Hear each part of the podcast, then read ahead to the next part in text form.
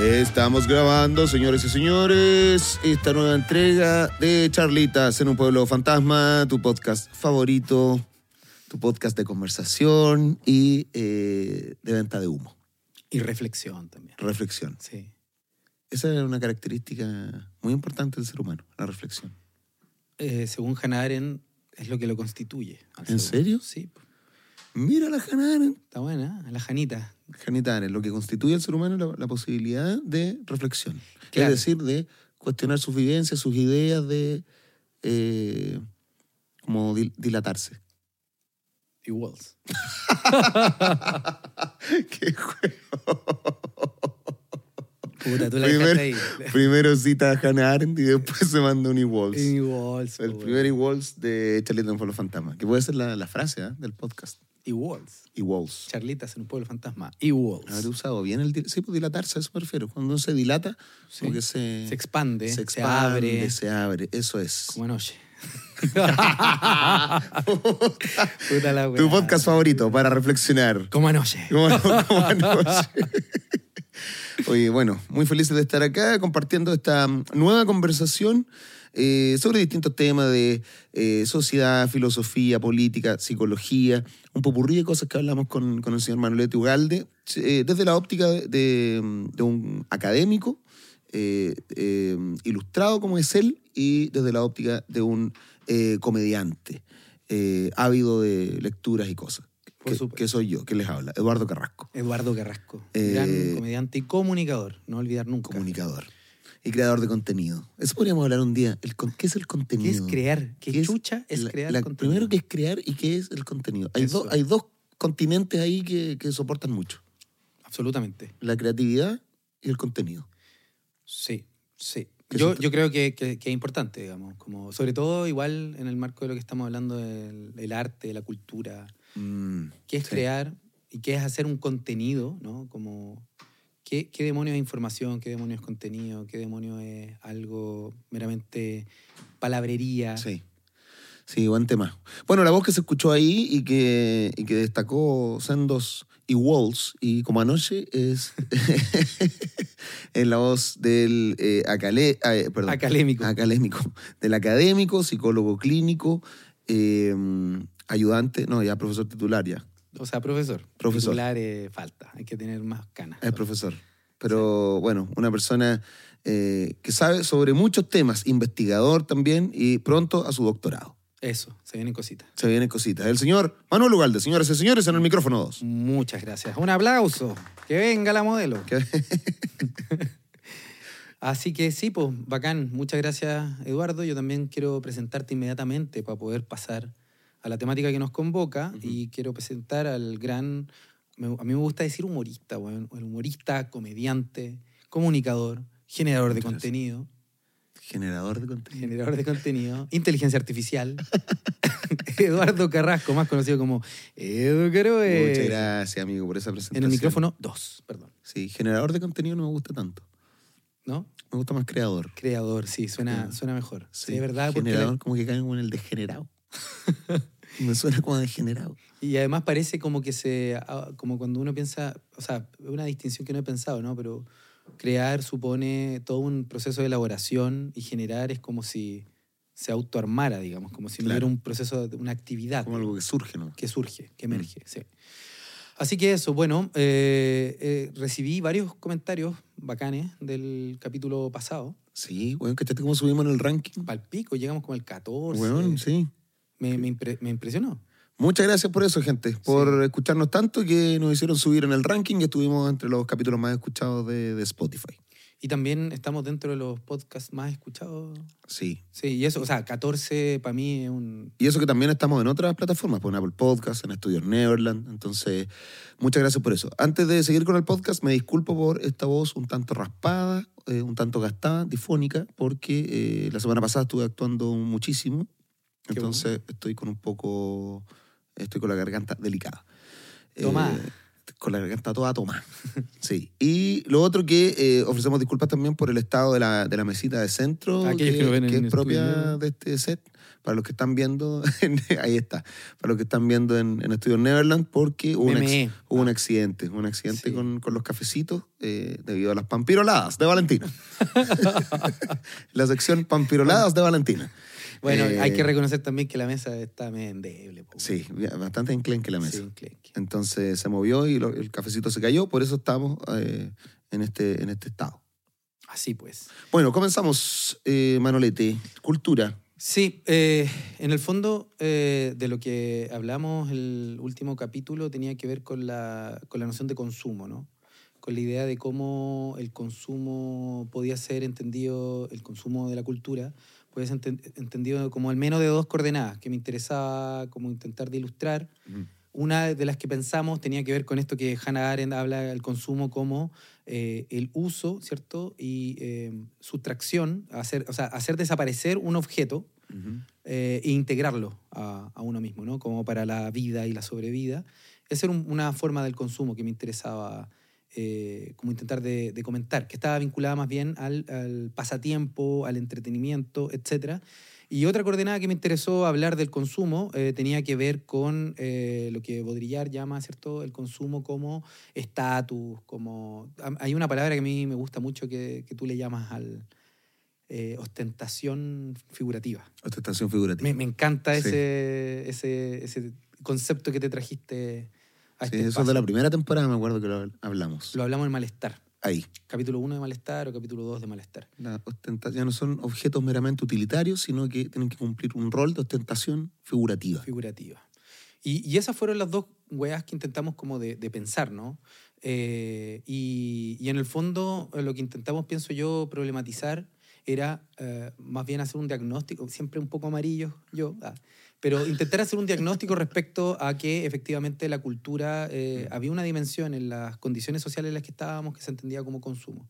Eso fue lo que hablamos y también intenté de posicionar claramente mi punto de vista y es que el consumo haría aparecer al modo que lo piensa el autor eh, polaco eh, Sigmund Bauman, eh, que iguala a todas las posibilidades de intercambio y de relación a los objetos, pero lo que me interesó señalar es que yo insisto en no eliminar la- el factor de clase, que efectivamente hay un, un desigual posibilidad de uso y de formas de uso eh, en relación a estos objetos Claro, culturales. distintas valoraciones también del, del entorno respecto al uso Claro, de, de ciertos objetos. sí, justamente.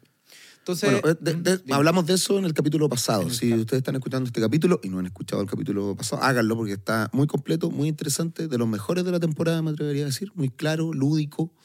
Me gustó ese ritmo de conversación que, que tuvimos, estuvo bueno. Estuvo bueno, a Sí, mí me, sí. me- me gustó mucho. Creo que es un buen modelo para intentar de...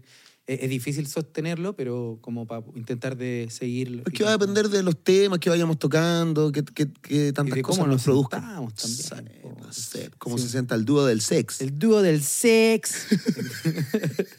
Weón, es, es una imbecilidad. Esa weá no sé por qué se nos ocurrió, no sé si a mí, a ti. a ti, tú de repente dijiste eso, del dúo del sex. es que esa weá es de plan y la B. gente describe, sí, el dúo Sí, del po, sex. Y bueno, nos comparten y dicen que somos el dúo del sex. Me, me- me dio bastante gracia eso. Entonces, eh, lo que quería comentar eh, en este capítulo me interesaba ya moverme hacia otra área, eh, ya como para ir cerrando. Ujú. Insisto, cerrando, upa, Sí. Hubo un apagón, se apagó un foquito acá. con el apagón, ¿qué cosa sucede? ¿Qué cosas suceden con el, Con el apagón? apagón. Esa, canción, es- esa canción es tan turbia. ¿Por qué? ¿Nunca has analizado esa canción? Oh, bueno, palpico, acabo de conectar con el hecho de que... Sí, Sí. sí, se apagó una luz. Estamos más tenues, más seductores. Sí, retomamos hoy mismo. Íbamos en, en... Lo que íbamos a hablar ahora, Sí, el arte. ya dice. Iba sola por la calle cuando de pronto vino un apagón. Vale más que yo me calle la aventura que allí me sucedió. Me tomaron por el talle, ¡Ah, mierda!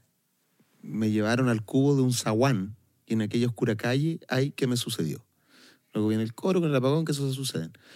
Me quedé muy quietecita en aquella terrible oscuridad y una mano ligerita me palpó con confianza y libertad. Con confianza y libertad. Si el peligro estaba arriba, acá abajo la cosa andaba peor. Fue tan fuerte la ofensiva, ay, ¿qué me sucedió? Oye, weón, la weá es horrorosa. Después sigue el coro. eh, coro, coro. Y sin ver al enemigo en aquella terrible oscuridad, me quitaron el abrigo, el sombrero y qué barbaridad. Yo pensaba en el castigo que aquel fresco enseguida le iba a dar. Cuando encendieron las luces, ay, era mi papá. ¿Qué? Oh, me estáis juegueando. Ay, era mi papá. eh, con el apagón. ¿Qué es esta weá de canción, weón? Oh, concha tu madre, weón. Pero qué mierda, weón. Oh, la weá buena. Salió una lota una hace tiempo en el mostrador. Mm. El apagón de Yuri. Una letra que habla de abuso que no quisimos escuchar. la cagó. Y la bailábamos, weón. En matrimonio, la weá horrible, weón. Incesto, diversión para la familia. Igual, mira, mira, dice, la canción fue compuesta en 1942 por Ernesto Cortázar. Fue llevada a la fama por otra, otra cantante. Eh, y en 1944, el un cover. Entonces, en el 44 llegó a las radios peruanas y el gobierno la prohibió por indecente. el trasfondo de esta canción eran los apagones generados durante la Segunda Guerra. México se preparaba para los bombardeos japoneses y alemanes que nunca llegaron. Y ahí- Eh, Yuri fue abusada a los cinco años. Nunca leyó la letra ni supo lo, lo que cantaba. me estoy hueveando. Entonces dice el reportaje. Oh, la weona, weón. Y eh, ahora canta la canción, pero es- recortó las partes incestuosas. Como en su vida. Parece inexplicable que hayamos podido permanecer ignorantes de un relato tan público, evidente y sórdido a la vez. Oh, la weá buena, weón. La weá. Me dejaste para el pico, weón. Y así quizás cuántas canciones. Esa. Ahí está. Sashay. Perfecto. Ok. ¿Seguimos? Seguimos como Boris. Manoletes, ¿para dónde te interesa girar en esta conversación? Luego, luego del fallo técnico que tuvimos, porque ya se solucionó. Se solucionó, ya nos vemos. Gran equipo. Sí, maravilloso. Nos vemos estúpidos y sensuales nuevamente. Eh, no, lo, lo que me interesaba conversar hoy eh, tenía que ver más bien con un movimiento eh, hacia de la cultura al arte, ¿no? Eh, y que tiene que ver con algo que, que hablamos hace un par de capítulos y que, que estuvo bien interesante respecto a, a lo que yo llamé en ese momento formas de leer. ¿vale? Eh, y, y yo diría, para ponerme, darme color, que la pregunta que me interesa pensar hoy día es, em, voy a decirlo así, ¿no?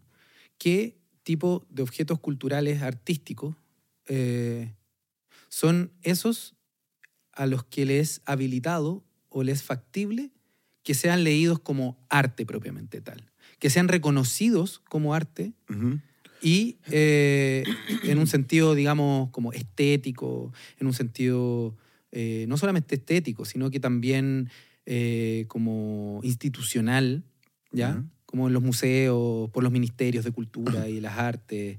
O sea, que hay de particular que, que recoge tal obra que permite que sea llamada arte o que el público la eleve eh, en, en un, en un sitial de algo digno de admirar. Exacto, en ese estatus. Cuando a veces el contenido es el mismo que podrías encontrar en internet, en algún meme o en, o otra cosa. Por O sea, ¿por, qué, por qué esto sí y, que, y esto no?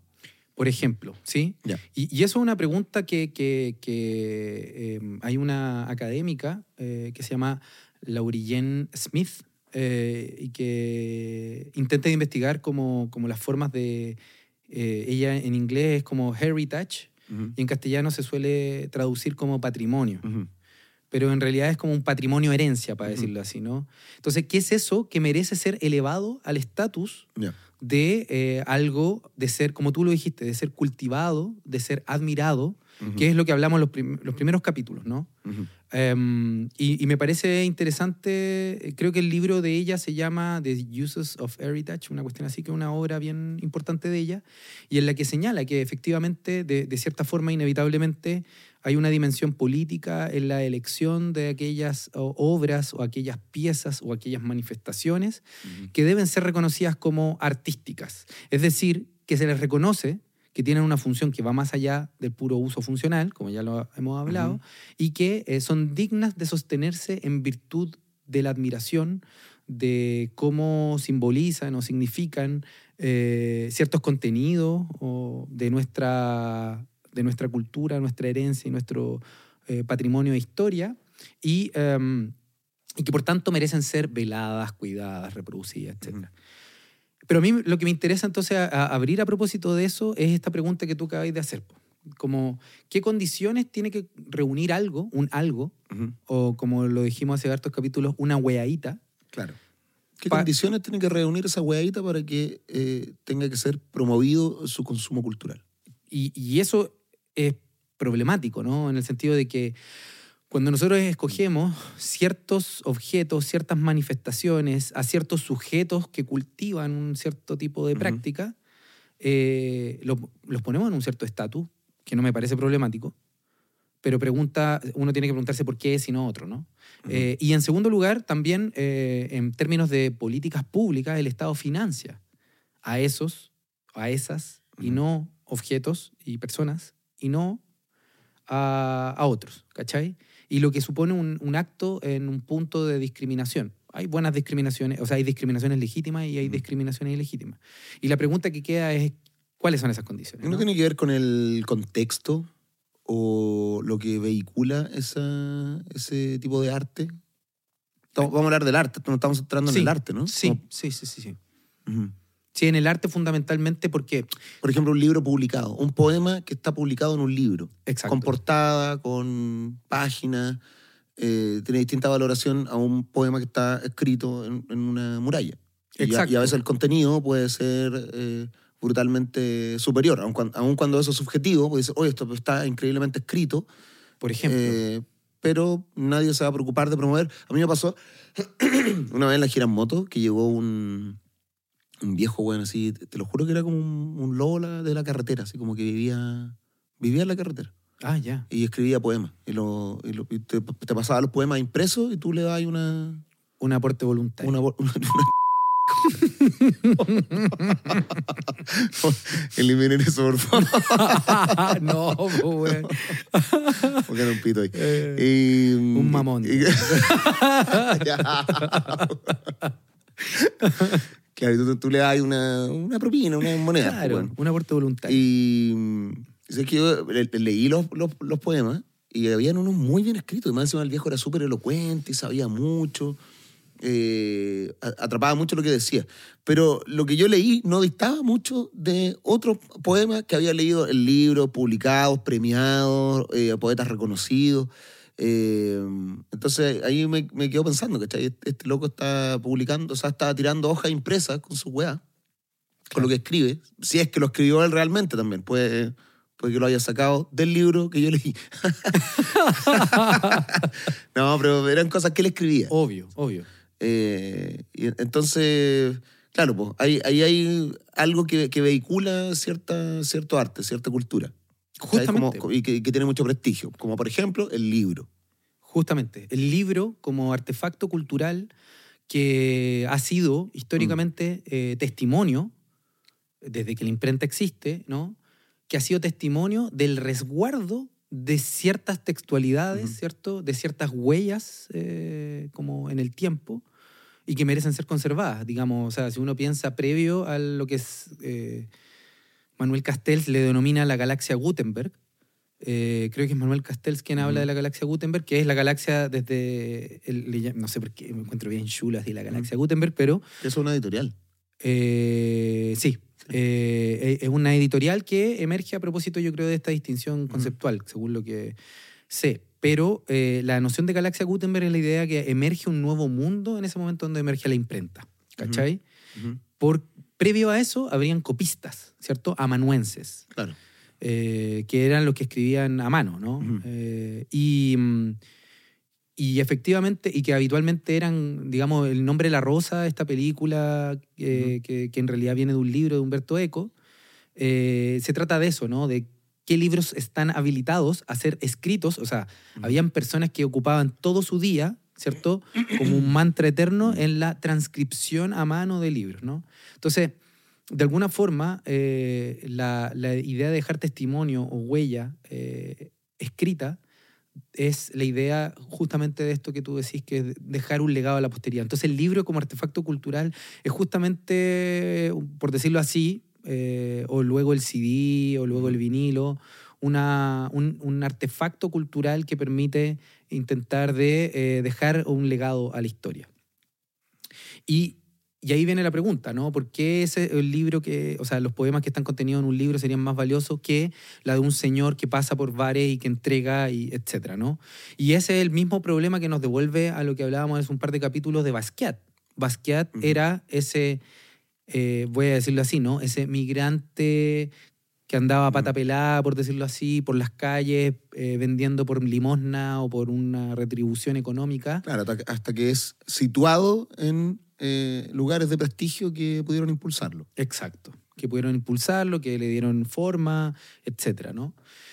Y claro, y, y ahí yo siempre he tenido una pregunta que a mí me complica mucho, ¿no? Porque yo no tengo una respuesta a Mm. propósito de eso. O sea, para decirlo en otros términos, y esto creo que es algo que he dicho al pasar, eh, tú, tú hace un par de capítulos hablaste de, de Flaubert, del, del gran eh, novelista, del novelista más importante del siglo XIX eh, y es el padre de la novela moderna, por decirlo así. Y él escribió un libro que a mí me encanta, que se llama eh, Madame Bovary, y, em, y que trata justamente sobre, digamos, uno- las clases medias, da igual, eh, es irrelevante eso. Pero eh, la novela, en la época que escribe, que Flaubert decide escribir, eh, las novelas eran novelas por correspondencia, o en otros términos, eh, novelas que salían en, en periódicos. ¿ya? Eh, y lo que significaba en ese momento que cada capítulo era una unidad que se iba entregando semana a semana y la gente que sabía leer, pero en general eh, las personas menos intelectuales eran las que leían esta wea. ¿Por qué comento eso? Porque en el momento que Flaubert publica Madame Bovary sucesivamente en capítulos, en realidad lo que uno podría pensar que era una teleserie. Y era vista como una teleserie. La novela, en la época de Flaubert, en la época de Dostoyevsky, que son, actualmente los consideramos como los escritores más grandes de Europa, por decirlo así, de la novela moderna, en el fondo eran, voy a inventar, voy a decirlo así, un Sabatini, ¿no? Como, como un guionista de teleseries. Y que actualmente ya un Sabatini, ya por el paso del tiempo podéis decir, oye, Sabatini, qué importante, pero en general ser guionista de teleseries no es ser un novelista, ¿cachai? En, en la actualidad. Bueno, en ese entonces escribir poemas, poesía, la poesía era la alta cultura. No, o sea, o sea, eh, la gente que leía a, a Flaubert eh, no era como tan bien vista como que la- las personas que lo leen ahora. O sea, no- no, no era la gran weá leer desde el, desde el periódico. Justamente. Ujú. ¿Cachai? Era, en, en ese entonces otras cosas eran la cultura que realmente merecía ser preservada. Por algo, pen- pensemos, ¿no? Como este dicho que no recuerdo de quién es, eh, pero es de la cultura popular, ya está más o menos inscrito, dice, como el, el periódico de hoy es el papel para envolver carne de mañana, ¿no? Claro. Eh, es una cuestión que es de puro consumo el periódico. Es decir. Si uno lo piensa bien, en general, salvo, salvo instituciones muy específicas, nadie guarda los periódicos. Los Mm. periódicos se botan, se ocupan para guardar vasos de vidrio y que no se rompan, para secar el café, para que las paltas maduren, Mm. ¿cachai? Para otro tipo de weas, para el pecho, cuando uno se... el, pe- el mentolatum. El mentolatum. El, mentolatum, el, el diario y la plancha. Exacto, y la plancha que te va- y que hay impreso, weón, así en el pecho, weón, Sí. con la weá. Para eso se ocupaba, era, era más un útil que otra cosa. De hecho, los vecinos en general, eh, yo tengo lamentablemente un, un WhatsApp de vecinos de un edificio, yo creo que son las peores weas eh, de la tierra. Le mando un saludo a, a- arroba estimados vecinos, que es un gran Instagram que justamente muestra todas estas weas. Bueno, los vecinos a veces piden diario. ¿Y tú crees que lo piden para leer? No, lo piden para... Para asado. Para asado, Mm. para asado, ¿cachai? Flaubert era eso. Iba a ser ocupado asado al, al día siguiente. No iba a ser resguardado en bibliotecas, Ah. ¿cachai? Ya, entonces... Como que esa es la pregunta que yo me hago, ¿no? ¿Qué condiciones...? Flaubert era como. Pepe Antártico. ¿Quién es ese huevón? Un cómic que sale en la cuarta. Ay, yo, bueno, no Una tira cómica que salía en la cuarta. Nunca viste a Pepe Antártico, weón. Puta, yo no, no veía la bomba 4. No, eso no era la bomba 4. No, era como porque- Flaubert era la bomba 4 de la cuarta. claro. Era la educación sexual, ¿te acuerdas cuando salía ese folletín de educación sexual de la cuarta? Weón, yo nunca compré la cuarta. Pero, weón, ¿cómo? ¿Nunca fuiste a una peluquería de tu barrio donde estaba educación sexual de la cuarta? Es que yo iba con mi mamá. Entonces pues, tenía que mirar, no podía mirar las revistas con las tetas. Estaba ¿te, te acordás de esa weá? Estaba lleno de revistas Sí, con sí, tetas, weón. Era una weá muy. Como que yo creo que mi primera erección fue en una peluquería. como, ¿qué es esta huevada, güey? No entendía nada. Y como que unos señores, y era muy raro porque unos señores como casi vestidos Sí. como médicos te cortaban en una mesa culiada como de dentista y habían unas tetas en una revista y una bomba. No, nunca, las veía como de reojo, ¿no? Así que no, nunca tuve la... No, no, no, no, no, así que no conozco. Yo veo, te veo bien interiorizado en la cuarta, güey, ¿no? Sí, porque mi papá leía la cuarta. Ah, Siempre, siempre la tenía en la camioneta. Ya, Entonces, me, acuerdo de- del, contenido. Claro. Sí, no, en mi, en mi, mi- mi- mi casa era más, ¿cómo decirlo?, eh, arribista. Entonces Ya. compraba el Mercurio. Nadie lo leía, Mercurio. pero, pero estaba, ¿no? Era un símbolo culiado. El Mercurio estaba en la casa de mi abuelo. Ah, listo. Sí, una vez. Que vuelvan los milicos. Ya, entonces, ¿para dónde íbamos con esto? No, no sé. Ah, no, Lo verde y el periódico. Sí, pues no, lo, lo que quería decir es que, ¿qué ocurre para que una weá Mm. que en el siglo XIX era considerado como un artículo adicional de un cómic de la bomba 4, o sea, del, de la cuarta, con el paso del tiempo se haya transformado en un objeto de culto, de valoración, de legado, etcétera, ¿no? Y también, eh, ¿qué ocurre? Que obras que en esa época eran las obras más importantes de la alta cultura, del legado, eh, del patrimonio, ahora solamente estén resguardadas, llenas de polvo, en anaqueles, Ujú. en bibliotecas especializadas y que ya no sean leídas, Ujú. ¿no?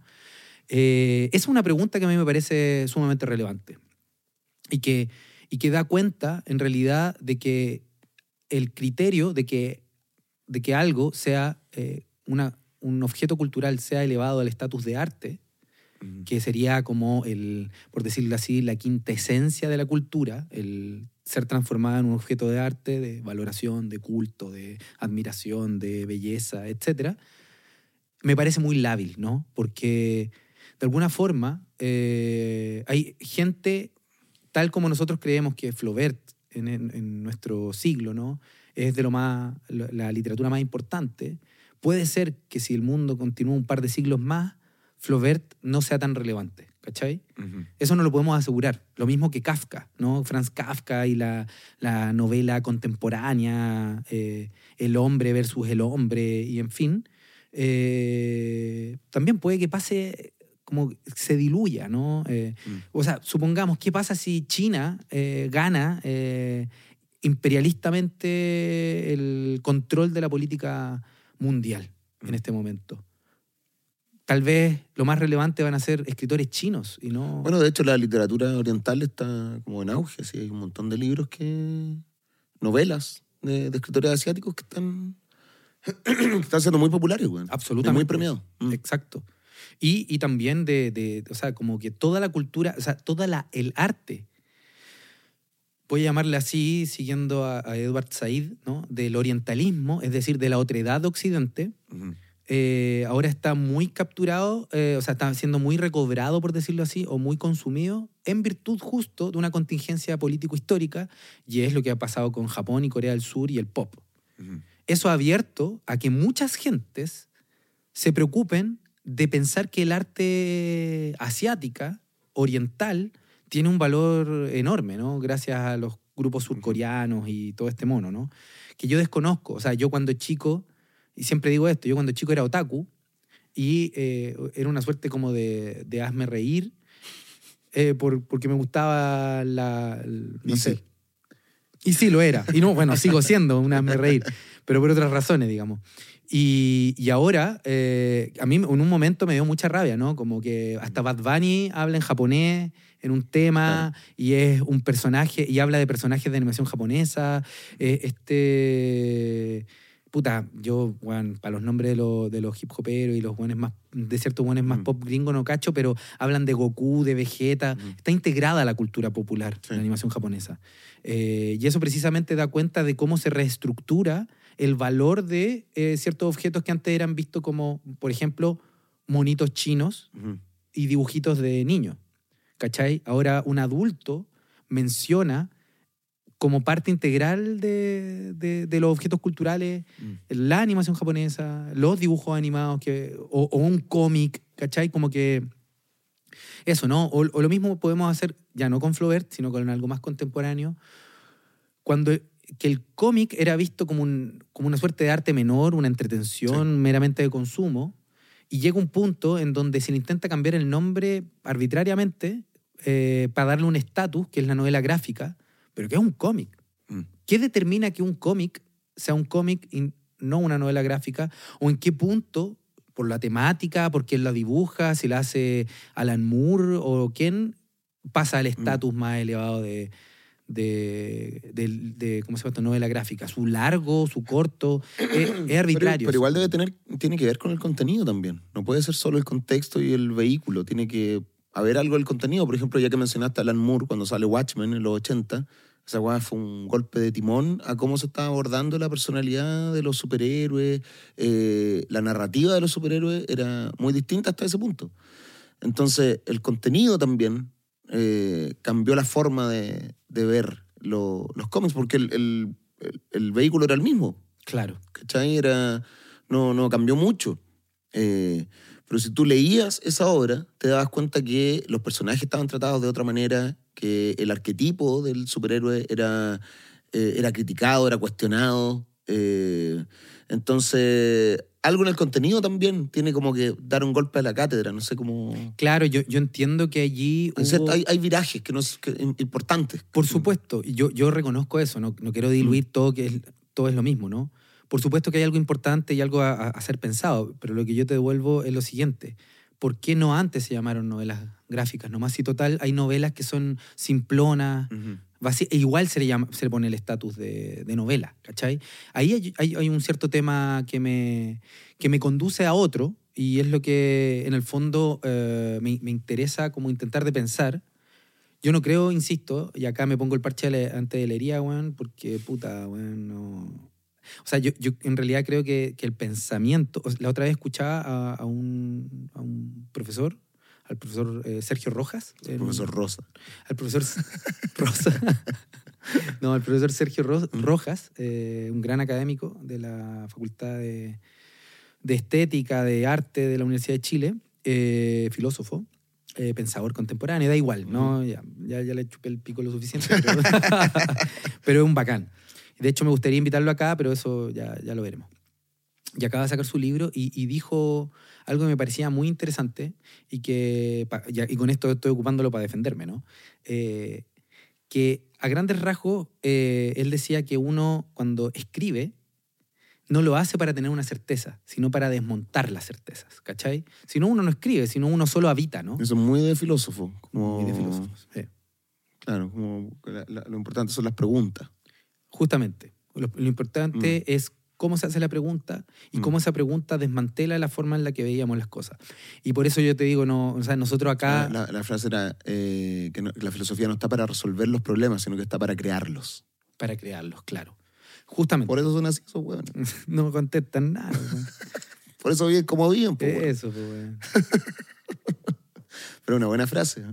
Es una buena frase. Mm. Y, y- y yo creo que de, de eso se trata el pensamiento. Lo hemos hablado a Ajá. propósito de Hannah Arendt del pensamiento crítico como el viento que bota todo lo que está eh, de pie, ¿no? Eh, y por eso mismo digo, ya, no, no, acá no hay una resolución. La idea es que la gente quede justamente pensando. Y, y en ese sentido no pretendo, como digo, resolver el tema, pero eh, allí aparece esta pregunta eh, como que re- refiere a los contenidos y a las formas de aquello que consideramos como arte. Yo, tú lo sabéis bien, yo tengo una fundación que se llama Ciudad Literaria y a mí me interesa y tengo mayor eh, claridad respecto al mundo de la literatura, de lo escrito, de la cultura escrita, llamémosle, ¿no? Entonces, en ese sentido, eh, yo muchas veces veo a escritoras, escritores defendiendo ciertos libros, ciertos autores, ciertos contenidos, Ujú. ciertas editoriales, ¿no? Eh, y que está muy bien, tienen que hacerlo, es su oficio. Pero la pregunta es, ¿por qué ciertos autores tendrían mayor relevancia, tendrían que ser más preservados, tendrían que ser financiados por el Estado, tendrían que ser todo eso, ¿no? ¿Qué es lo singular o lo particular que tienen eso en comparación a otros que no debiesen ser financiados, no debiesen ser recuerdados, etc. Y ahí viene una, una, pregunta que a mí me, creo que es un, el meollo para mí del asunto.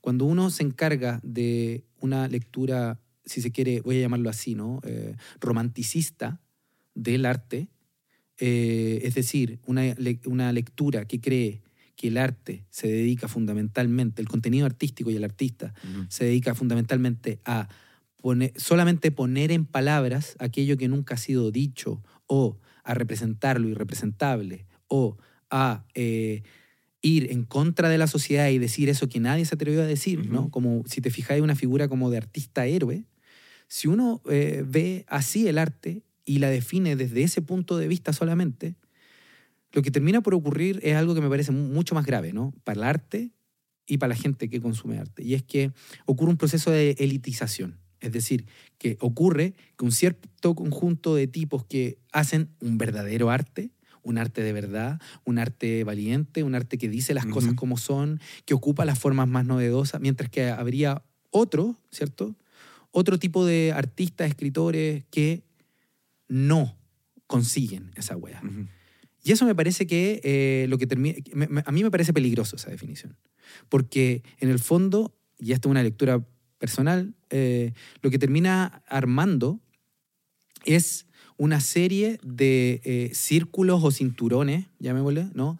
De, de, defensa corporativa a cierto tipo de expresiones del arte, a cierto tipo de formas culturales, versus otras, y termina en definitiva, generando una simetría, entre los que hacen arte de verdad y los que hacen arte menor, arte que no es arte, eh, entretenimiento, productos de consumo. Y si te fijáis, y acá viene el final del, asunto, eh, termina eh, limitando el arte a un conjunto limitados de autores, de formados por esos autores, de libros, de música, etcétera, ¿no? Una elite.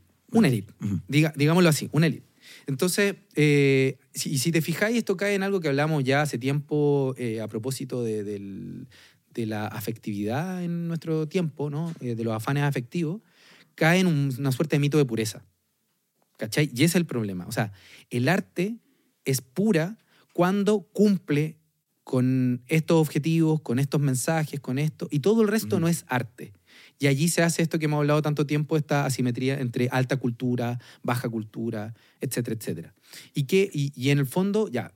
Pero, ¿y cómo se va a potenciar algo, promover algo si eh, la misma palabra, o sea, potenciar y promover, o sea, lleva implícito el seleccionar, el, el decidir qué se va a promover y qué se va a potenciar? Porque no se puede potenciar todo. No, pues no se puede potenciar todo. Eso, por, e, acá, ahí cae una, cierta, una suerte de aporía eh, o de callejón sin salida inevitable y que supone en algún punto que siempre va a haber una violencia inevitable en que vaya a tener que discriminar algo o alguien, o un conjunto de hueonas y hueones. Es inevitable eso. Pero el punto es que una cosa es asumir que eso es inevitable, que no podías escoger todo, y otra cosa es suponer que tu conjunto de criterios son los criterios de verdad. ¿Se entiende? Como... Eso es, eso es distinto, porque en el fondo te hace considerar que esto, como lo hablábamos en los primeros capítulos de cultura, que hay artes que valen la pena y otras que son una mierda y que deben ser desechadas, dejadas de lado, ¿cachai? Como el miserabilismo, ¿no? Como estos hueones no, mientras que nosotros sí. Y eso me parece muy fascista, ¿cachai? ¿Y, y por qué me parece? Eh, porque en el fondo digo fascista o totalitario o autoritario, siguiendo, ya para que no parezca un juicio sacado de la raja, cito a Bakhtin, weón, que en la palabra de la novela él lo dice. Él dice, la palabra autoritaria, si tiene algo, es inapelable. Nadie puede decir, bueno, ¿y por qué eso y no esto otro? ¿Cachai? Mm. Eh, y, y, allí llega a un punto que a mí me parece central. Eh, hay un texto de un autor que se llama Terry Eagleton que se llama eh, ¿Cómo se lee la literatura? Eh, o cómo leer literatura, así se llama, que es un crítico literario marxista, y que él, en el primer capítulo de este libro, intenta pensar qué significa esta weá de leer, ¿no? ¿Qué es leer literatura? Entonces, puta, dice un montón de cosas, yo no la voy a, a- a- a resumir en este espacio, recomiendo que les interese lo lean, es bastante sencillo, pero él dice, eh, la literatura con L mayúscula, ¿se hace acaso porque son temas ficcionales? No, no se hace porque son temas ficcionales. Eh, ¿Se hace acaso porque en el fondo hablan de lo humano más profundo? No, en realidad hay libros que son súper importantes que no hablan de la profundidad. ¿Se habla de la forma y las metáforas que ocupan? No, porque... Y empieza a desmontar cada una de estas cuestiones, ¿cachai? E intenta mostrar esto mismo que yo digo. Una obra que fue considerada como menor o no arte se transforma en arte y así, ¿no? Y llega a una conclusión, que, o al menos yo lo leo así, que hay cosas que inclusive no estaban dentro del contexto de las artes, ¿vale? Y que luego, eh, publicidad o qué sé yo, no sé, por ejemplo, para poner un ejemplo concreto, yo fui al Palacio eh, de la Moneda, al, al Centro Cultural, La Moneda, hace una semana atrás cuando se presentó el CiberSyn, que era este proyecto del UP, Ujú. de, como el primer internet, donde está el Guatón Flores, Ujú. etcétera, y un montón de ingenieros. Y había una sala en donde estaba todo el diseño del UP. ¿Cachai? Como los carteles de Banco Estado, estaban los, los carteles de la Polla Gol, o sea, de la polla de beneficencia, que en ese entonces efectivamente era una polla de beneficencia. Eh, y así, ¿no? La silla, la cuchara de leche, eh, en fin, ¿da? Y ahora son objetos artísticos, ¿cachai? Cuando originalmente eran objetos pensados como funcionales, ¿ya? Entonces, hay cosas que no son pensadas artísticamente y que luego se integran al arte. Entonces, él dice, Juan, qué chucha, ¿qué es eso que genera que una obra artística sea artística? Y a mí me pasa que creo que eh, lo que, acá estoy sintetizando, ¿no? Lo que creo que se pierde cuando uno considera que ciertos contenidos, ciertos autores y ciertas tradiciones limitadas son el arte con mayúscula, y uno purifica esto y cae en, el, la, en esta mito de pureza, lo que termina haciendo es relegar un conjunto de otros artes y no darse cuenta de lo central, que el arte, a mi juicio, se caracteriza por la relación que existe entre el sujeto y una obra. Es decir, y acá viene el, el tema que yo hablaba al comienzo del capítulo, por el modo de permitirse leer esa obra, por el modo de que, que uno permita que le impacte una obra de teatro o de arte o de literatura o música. Es decir, el modo en que una obra me conecta a mi propia vivencia, me conecta a otras cosas, me hace pensar, me impacta, me llega, Mm. hiere mi sensibilidad, eh, potencia mi sensibilidad. Eso es lo que pasó cuando en este viaje, cuando te, te conté de este, de este sujeto que estaba en Londres y que me, y que me, me- me instó a ir a ver el verdadero arte de Londres, como, Claro, como que fuera a ver los verdaderos espacios artísticos, porque yo había ido a ver al teatro eh, un musical de la película mm, Papá por siempre.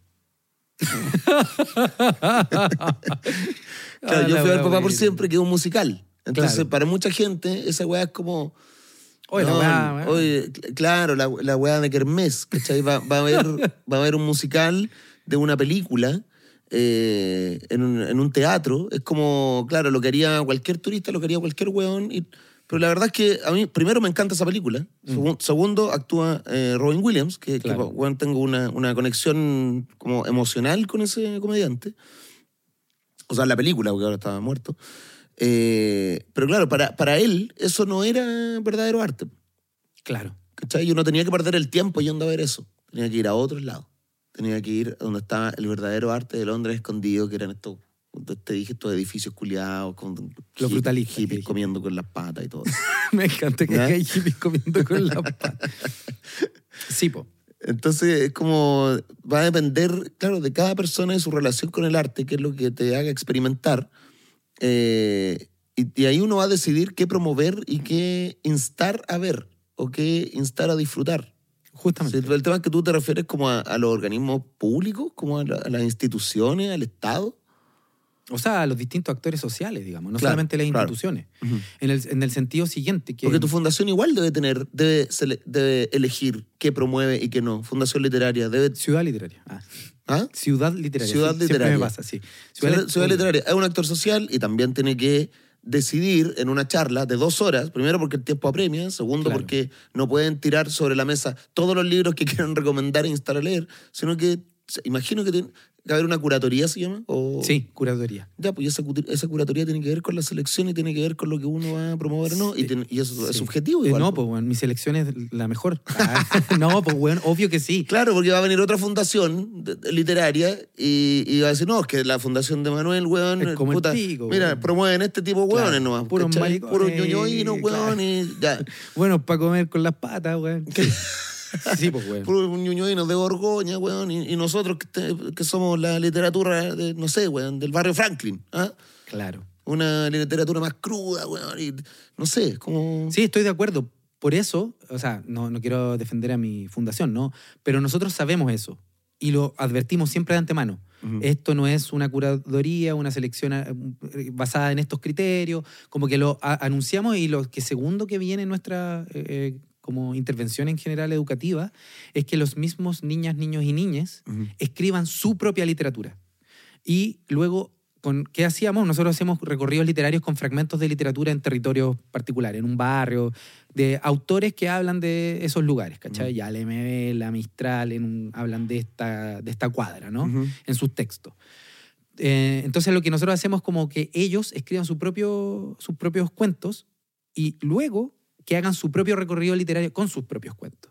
Entonces lo que le intentamos enseñar, a ellos es que cualquiera puede crear. Que nosotros escogemos esto porque es lo que se cons- considera como la cultura, pero que lo que ellos también... Entonces lo instamos a que ellos creen. Como el chef Gusteau en Ratatouille. Cualquiera puede cocinar. Yo no, no vi esa ¿No viste película. Ratatouille? Puta la weá.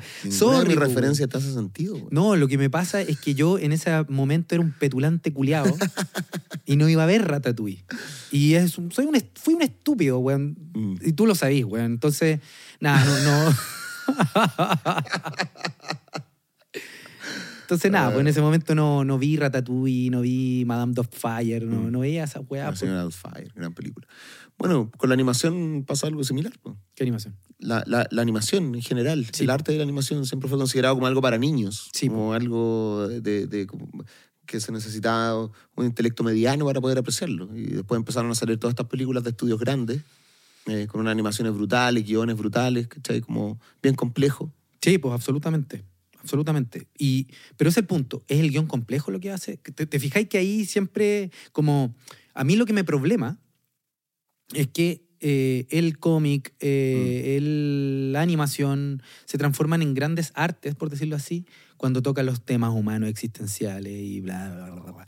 Y la weá es que hay, no sé, pues, grandes autores de la novela eh, o de cuentos que no, toman, no tocan temas existenciales para nada profundos, que tienen un estilo bueno, Mm. que son acotados eh, y que sí son valorados, ¿cachai? ¿Por qué tiene que, eh, eh, eso es lo que, por qué tiene eh, que el, las que no son consideradas arte, las teleseries, los cómics, o los que le ha costado más ser considerados arte, la teleserie, el cómic, la animación de- en términos de dibujo digital, etcétera, tienen que probar que son capaces de tomar temas complejos, Claro. grandes tramas, para decir, ah, tiene dignidad. Mm, Esa weá me parece que es arbitrario. mm. Porque otros, o- o- otros géneros no han tenido que pasar por eso. Y, y es allí donde, en el fondo, a mí lo que me parece interesante, siguiendo a este autor, es que, en el fondo, voy a decirlo así, ¿no? La valoración que uno se habilita a darle a un objeto cultural o de arte que se reconoce como de arte, ayuda o contribuye a que el sujeto pueda leer de formas distintas esa obra artística. Es decir, que pueda leerle la profundidad, que pueda creer que tiene al- al- al- algún sentido oculto, que me permita como ocupar esa obra para pensar más allá. ¿sí? Como si solo esas obras que están habilitadas como gran arte habilitaran a su vez el pensar más allá del puro consumo de la obra, ¿no? Eh, por- pero por, por qué no unas obras más básicas van a tener esto? Y por eso quería traer el, el caso de Parra, que te había comentado, que a mí me parece muy significativo e Pero importante. espérate, que igual yo Sí, obvio, vez leí eso sobre, el- sobre la- las obras de arte, que era- eran como que las verdaderas obras de arte o, la- o las más importantes eran las que resistían el, el paso del tiempo y las distintas valoraciones que las personas podían hacer sobre esa obra. Es decir, una obra tenía que resistir eh, los distintos significados que distintas generaciones iban teniendo respecto de lo mismo. ¿Ya? ¿Cachai? Sí, claro. Como, como El Principito, por ejemplo. El libro El Principito. ¿Ya? Porque hay libros que siempre se recomiendan y hay libros que no. Porque hay libros que uno leí y quedan ahí porque, porque eh, quizá ya no, no pueden ser sometidos a otra interpretación. ¿cachai? No se pueden cuestionar más de lo que te permite una primera lectura. ¿Pero tú estás de acuerdo con eso que estás diciendo? No, yo creo que no, pero que hay otros libros, que- por ejemplo, El Principito. El Principito es un libro que a mí Como me la carga. wea. A A los dos nos cargan. Sí, sí, sí. Pero, sí- pero sí estoy de acuerdo en que es un, principi- o sea, es un libro que tú eh, lo lees en distintas etapas de tu vida y hay un, ya una nueva valoración de lo mismo. Cuando decía una valoración de lo... Ya, pero Lo puedes interpretar de otra manera, a eso me refiero. Sí, puedes pues. valorarlo de otra manera, puedes eh, interpretarlo. es que ahí viene el punto, ¿no? Eh, voy a ¿Eso pasará con todos los libros? Es una pregunta que... Porque, porque si pasa con todos los libros, chucha, entonces no importa el contenido, no importa cómo estén escritos. Es que ahí viene el tema complejo. Yo que- por eso te digo, ahí viene el, el gran nudo del asunto. Ujú. Porque yo personalmente no creo que cualquier eh, libro, Ujú. eh, cualquier obra sea eh, igualmente valiosa, ¿no? Y puedo tener una serie de criterios para considerar eso. Pero yo creo que eso es distinto a la posibilidad, voy a decirlo así, ¿no? De opacidad de un símbolo, de una construcción cultural o de una obra de arte. ¿Qué quiero decir con la opacidad? Es que efectivamente la obra tenga un resto que no termina de cerrar nunca, ¿no? Y que uno pueda siempre y cada vez volver a comenzar una interpretación. Pero ¿por qué el principito tendría que ser y no Mampato? ¿Cachai? Y yo mi creencia, y acá puedo estar errando absolutamente, Ya. no lo creo, por eso lo estoy diciendo, pero me puedo estar errando completamente. Yo creo que lo que sostiene a un libro como El Principito, ¿sí? Eh, tiene que ver con que hay toda una institucionalidad que sostiene al Principito como obra a ser leída. Ya, ¿Y, ¿y eso por qué es? ¿Porque a esa institucionalidad le sirve de alguna manera? Porque confía Porque- en dicha obra, porque tiene, puede tener intereses políticos. Yo creo que hay una a eso- amalgama. A eso, me refiero, ¿no? esos intereses, porque de alguna manera les, les- les sirve, se- sirve que se lea eh, determinada cosa. Claro. Sí. Yo creo que hasta un cierto punto sí. Yo creo que tiene un cierto, un cierto sentido, pero yo creo que en el No tiene que ver con los valores que promueve entonces. Si, si Desde quiero la política si pública. que, claro, desde la política pública. Si quiero que eh, eh, determinados valores eh, se consoliden en la sociedad, bueno, obviamente que voy a promover lo que tenga que ver con esos valores. Y eso O sea, ¿por qué se sumamente- está promoviendo el Principito y no la Biblia satánica de la Bey? Exacto. Porque claro, porque mm. la Biblia satánica la puedes someter a lo mismo, o se puede reinterpretar muchas veces a medida que lo leas en tu vida. eh, es, es arte menor. No lo sé. Pero es que por eso te Yo la leí, amigo, ya una soberana wea. Ya, pero, Perfecto. pero, Pero, por ejemplo- pero por algo, por algo en los colegios no sé. Sade, el Marqués de Sade, Ya, el Marqués de Sade. que es alta cultura y uno lo lee y es como, weón, concha de su madre, ¿qué es esto, no? Como le pega, la ahorca, la degrada, eh, y es una novela de alto arte, ¿no? Pero el punto es que, o sea, yo no quiero decir que todas, pues, insisto, que todas las obras son homogéneas, ¿no? Yo creo que eh, las obras que son resguardadas evidentemente tienen un valor. Ujú.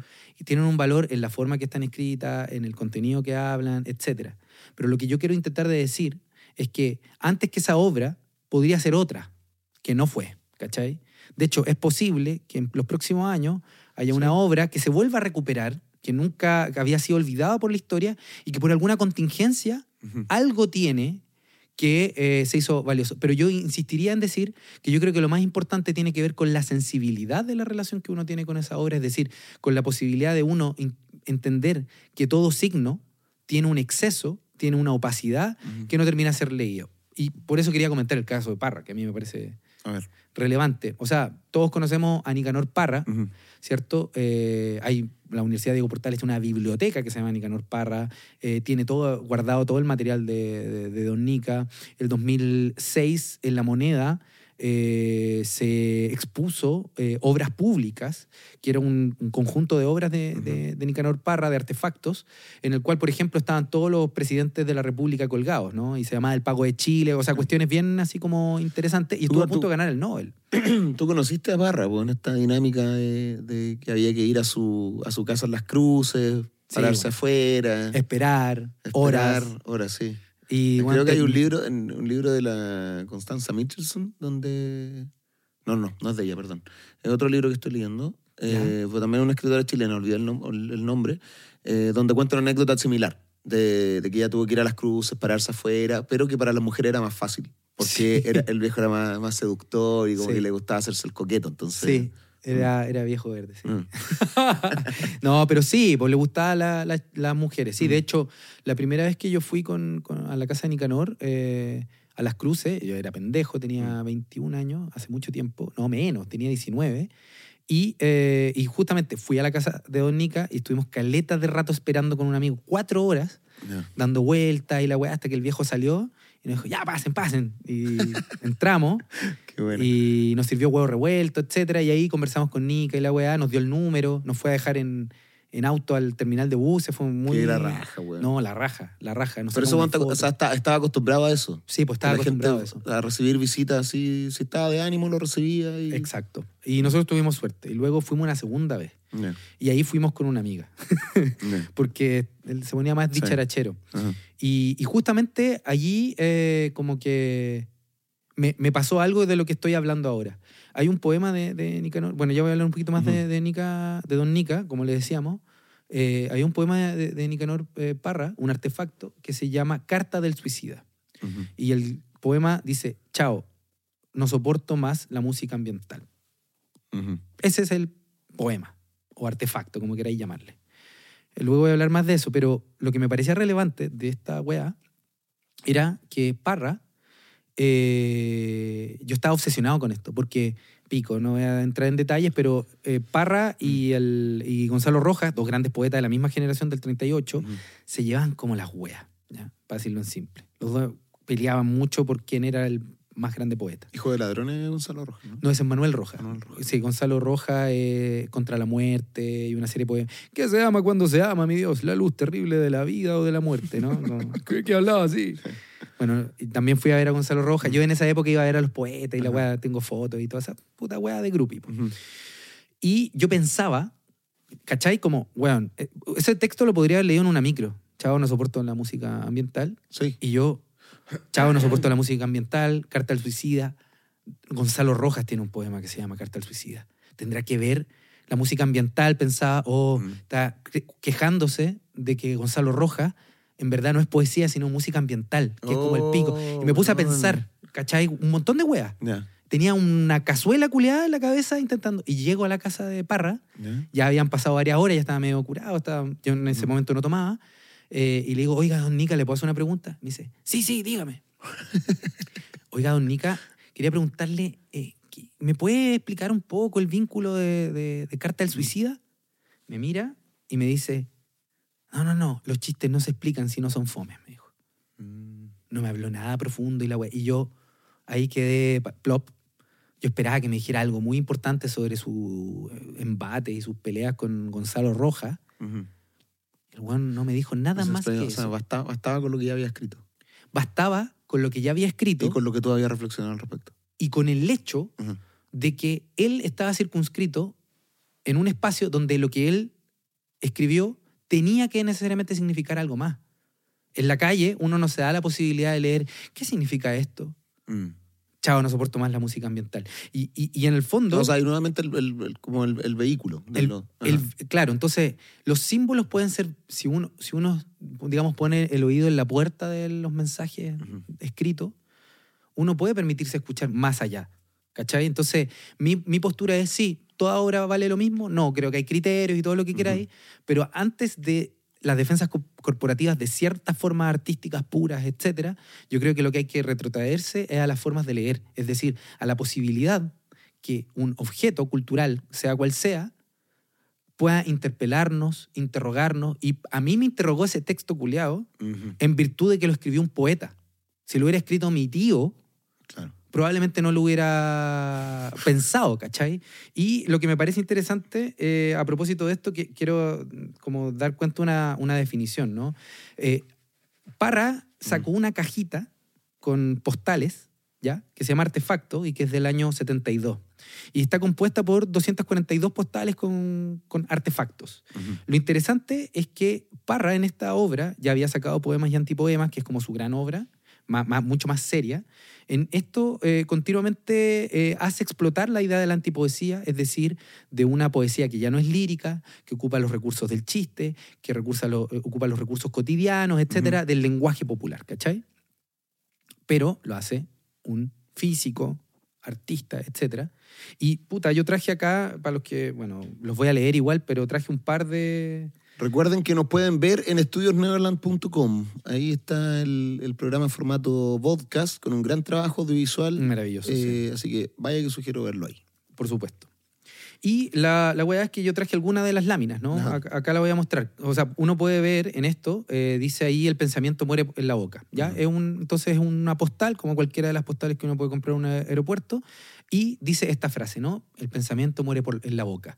Y uno puede pensar, hoy qué profundo, igual tiene una cierta profundidad. Pero hay otras tarjetas, no sé, esta también es bien profunda, parece un gallo, y el gallo dice, ¿podéis leerla? La poesía precede a la acción. Poesía es acción. La poesía surge de la acción. También es profunda. Mm. Entonces uno dice, ya, y uno se habilita a pensar profundamente ese tipo de, de poemas. O el otro, revolución, revolución, ¿cuántas contrarrevoluciones hicieron en tu nombre? Ya. Mm. Y uno ahí dice, ya, tiene cierto lirismo Mm. y tal, pero eh, luego uno encuentra algo así como art, Art is es homosexual. homosexual. Mm. O, este me encanta, aparece como una gente como, como casi teniendo sexo y dice, ¿lo leer? Eh, si los maricones volaran, no se vería la luz del sol. O eso podría haberlo dicho mi tío, weón. ¿Cachai? Weón, o este poema que Mm. permite pensar, O nos cortamos los cocos o rellenamos la vagina con yeso. ¿cachai la weá, weón? Claro. O este, es que el que más me gusta. Eh, weón. me encanta Es- ese. ¿Sabe una cosa, compadre? Fíjese que su poesía me la meto por la raja. Eso sí que lo podría haber dicho mi tío. ¿Cachai? O, weón, esto Mm. lo podría haber dicho yo a los 15. Y ahora que se me puso la diuca como fierro, pero solo dispongo de la mano.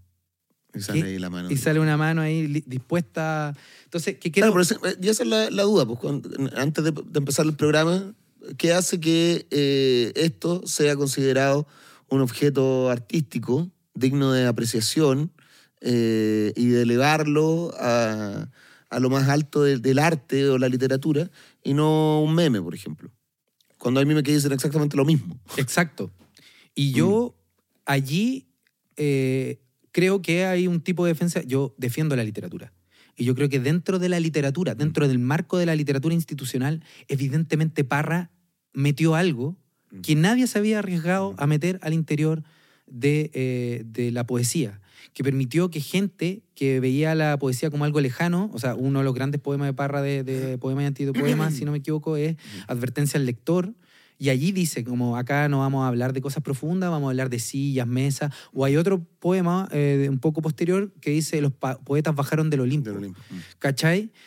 Eso fue la función que cumplió Parra al interior de, del- de la poesía. Ya, Pero, habilitarnos de leer profundamente esas frases no tiene que ver con lo que Parra hizo institucionalmente en la poesía. ¿Se entiende? Es decir, yo, y acá viene mi punto, yo perfectamente podría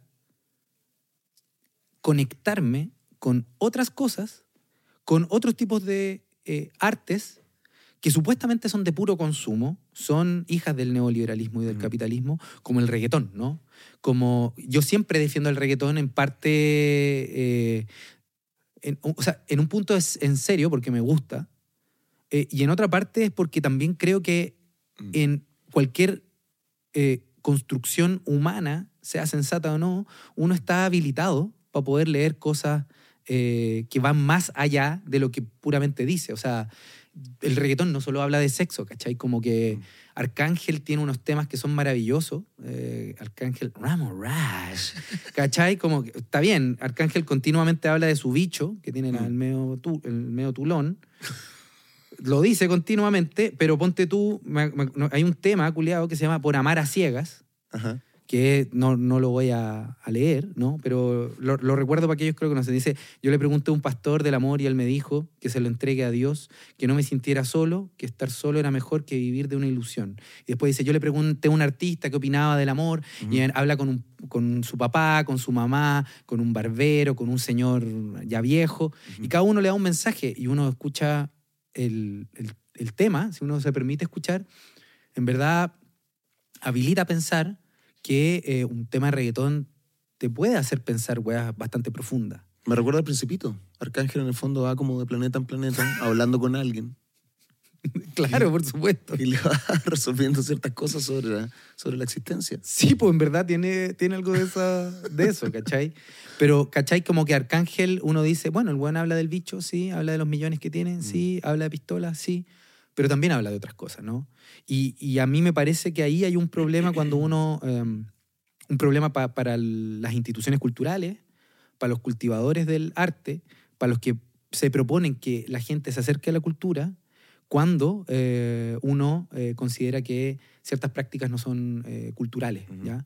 Y las elimina y no, más bien, intenta enseñar que una forma multimodal de leer, que en verdad lo relevante de la lectura o de la, de la escucha o de la relación a una obra de arte, sea cual sea la calidad que sea y la forma que tenga, es la posibilidad de que nos habilite, y esto yo ya le dije alguna vez, de que nos habilite eh, en nuestra relación a ir a otros mundos posibles, a, a conectarnos a, no- a nuestra propia intimidad, a seguir buscando otras cosas.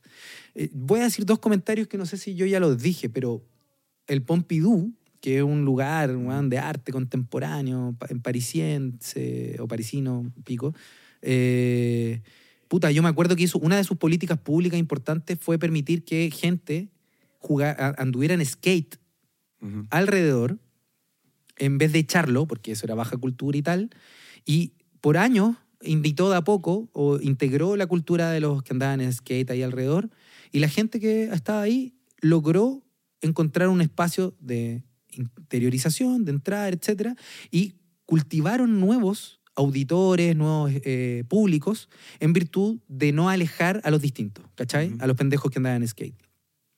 Y acá en Chile, eh, el GAM hizo- hace lo mismo.